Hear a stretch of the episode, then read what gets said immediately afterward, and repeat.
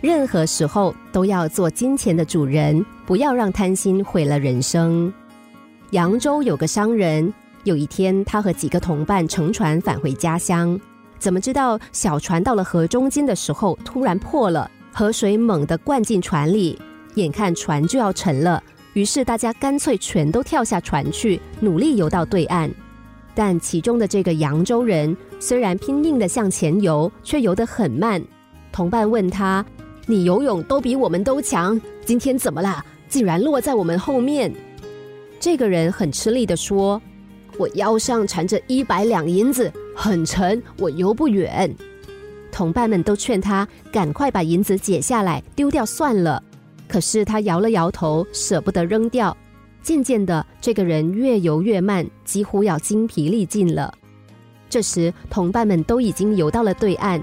看见这人马上就要沉下去了，于是冲他大喊，要他把银子给扔掉。但这个人还是舍不得银子，不一会儿他就沉下去淹死了。金钱奴隶的命运是可怜又可悲的。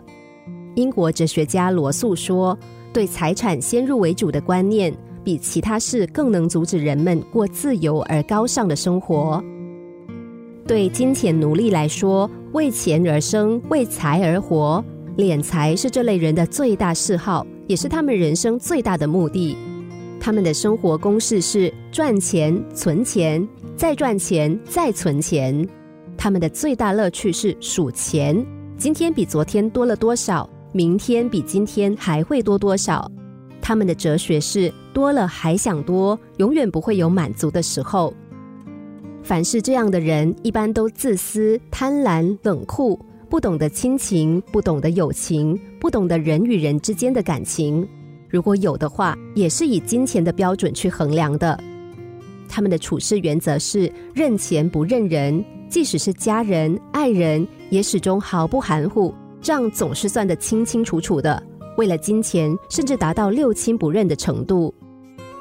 你应该知道那个渴求点石成金的国王吧？开始的时候，国王狂喜万分。后来呢，食物和水成了金块，最亲爱的女儿也成了金人，他只剩下悔恨。人不光需要财富，更离不开真情和爱。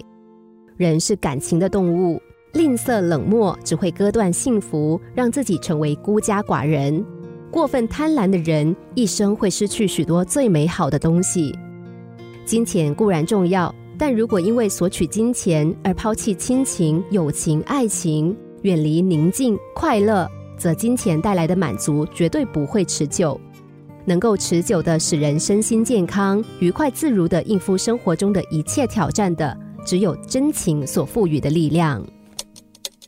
心灵小故事，星期一至五下午两点四十分首播，晚上十一点四十分重播。重温 Podcast，上网 U F M 一零零三 dot S G。